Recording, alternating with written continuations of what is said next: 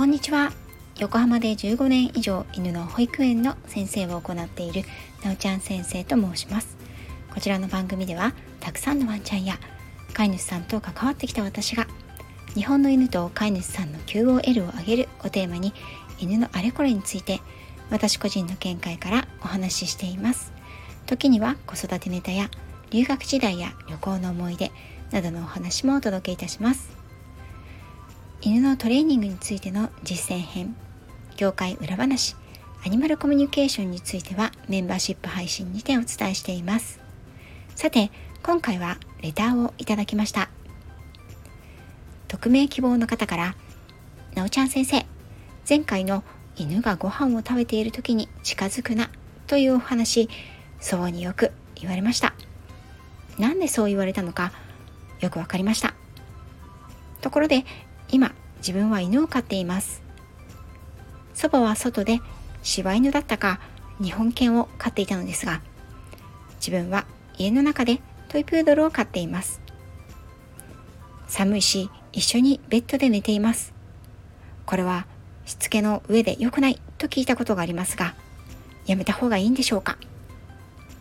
ずっと一緒に寝てるので自分の方がやめられそうにありません。という内容でした。匿名希望さんレターをありがとうございました。犬がご飯を食べている時に近づいてはいけないと言われるのと同じように一緒の布団やベッドで寝てはいけないと言われたこと耳にしたことあるかもしれません。似たようなものでは散歩の時犬を前に歩かせてはいけないとか食事は人間の後に食べさせなくてはいけないとかこれらの理由を聞くと犬の方が自分が立場が上だと思い込んで主従関係が崩れるからということらしいんですが果たしてその通りなんでしょうか？本日はこちらについて私の見解をお話ししてみたいと思います。そもそもぶっちゃけて言うと私は主従関係という表現にずっと疑問を抱いています。まあ間違ってはいないと思うんですけれどもなんだか堅苦しいし古臭いし。犬と人の関係って主人と従者だけではないと思いますしその表現にとらわれてしまうことでお互いの理解がスムーズに進まないということすらあるのではないかなと思うんです。この主従関係っていう表現犬は人に問答無用で従うべきもの。というようなニュアンスがあるような気がしてしまうんですよね。本来犬と人というのは全く異なる生き物です。その全く異なる生き物が一つ屋根の下に暮らす以上お互いがお互いのことを理解しようと歩み寄り相手の尊厳を守って接するということが必要だと私は考えています。これ人間同士もそうですね。特に犬を迎えるというのは人の意思人の都合によるところが多いですから。犬というものそして人との違いを理解する努力をすることは大切ではないかなと思っているんです。話がそれましたが散歩の時に犬を前に歩かせない。食事は人の後に食べさせる。ベッドや布団で一緒に眠らないということで主従関係が守られるのでしょうか。言い換えれば言うことを素直に聞く従う犬になるのでしょうか。または逆にこれらのことを守らなければ犬は人の言うことを聞かなくなるのでしょうか。私はこれだけでは全くそんなことはないと思っています。前回にもお話ししましたが犬の行動そして人の行動もですが多くの行動は習慣の積み重ねからできてくるものです。ですので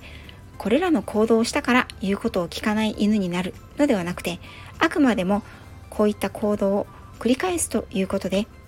食事を人より前にねだるようになるということや人より前に歩くことで引っ張りにつながるということ。人と一緒のベッドや布団でしか眠れないようになるという結果につながっていく可能性は確かにあると思います。ただ一緒に眠ることがいけないのかどうかやめた方がいいのかどうかという問いの個人的な回答としてはどっちでもいいです。一緒に眠ってもいいし眠らないという選択をしてもいい。一緒に眠る日があってもいいし眠らない日があってもいい。他のところできちんと犬との信頼関係と行動の習慣が出来上がっていれば一緒のベッドで眠るということだけで犬が人の言うことを聞かなくなる。というようなことはないと思います。一つおすすめをするとすればベッドや布団で一緒に眠る。ということを選択する。のであれば同時にクレートやサークルに入る。そこで安心することができる。という練習はしておく。方がいいかなと思っています。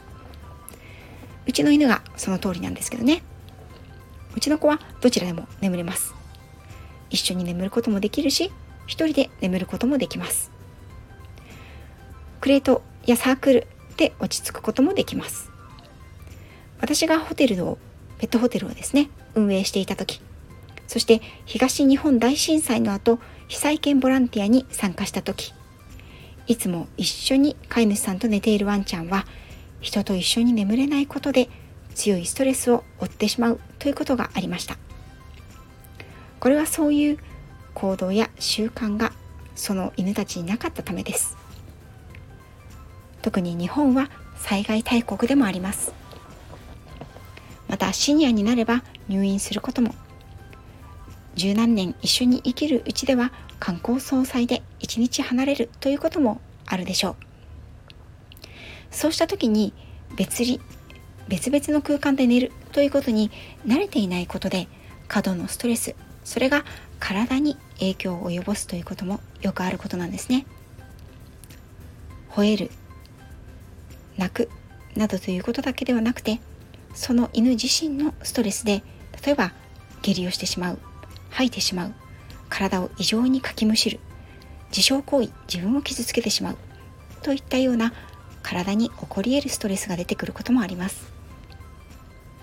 日中や吠え続けて近所からクレームをもらってしまい次回からご利用をお断りしたというホテルのお客様も過去にはいました。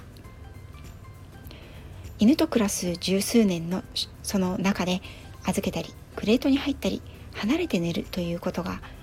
可能性としてあるのであればその時にその子自身に対して過度にストレスにならないように備えておけると一番いいのかなと私自身は思っています。